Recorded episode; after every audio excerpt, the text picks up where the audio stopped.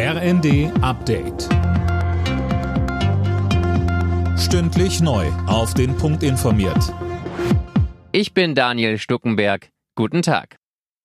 Nach dem Haushaltsurteil des Bundesverfassungsgerichts will die Bundesregierung eine außergewöhnliche Notlage beschließen und die Schuldenbremse erneut aussetzen. So könnte die aktuelle Haushaltslücke von über 40 Milliarden Euro geschlossen werden. Allerdings muss die Notlage gut begründet werden, zum Beispiel mit den hohen Energiepreisen. Aber, so der Verfassungsrechtler Hanno Kube im ersten, ich hätte erhebliche verfassungsrechtliche Zweifel, wenn für das Haushaltsjahr 2024 ein neuer Notlagenbeschluss gefasst wird.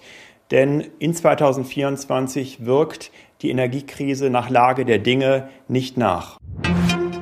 Seit 6 Uhr unserer Zeit gilt die ausgehandelte viertägige Waffenruhe zwischen Israel und der Hamas. Sie wurde unter Vermittlung Katars ausgehandelt. Am Nachmittag sollen dann die ersten 13 Hamas-Geiseln freikommen. Insgesamt sollen in den nächsten vier Tagen 50 Geiseln freigelassen werden. Eine Krankheitswelle unter Lehrkräften sorgt an vielen Schulen aktuell für Probleme. Betroffen seien vor allem Grundschulen.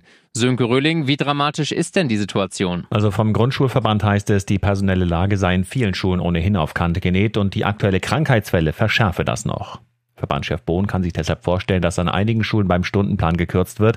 Komplette Schulschließungen drohen in seinen Augen aber noch nicht. Angespannter ist die Situation dagegen in vielen Kitas. Auch da sorgen Personalausfälle dafür, dass reduzierte Öffnungszeiten oder kurzfristige Schließungen eher die Regel als die Ausnahme sind.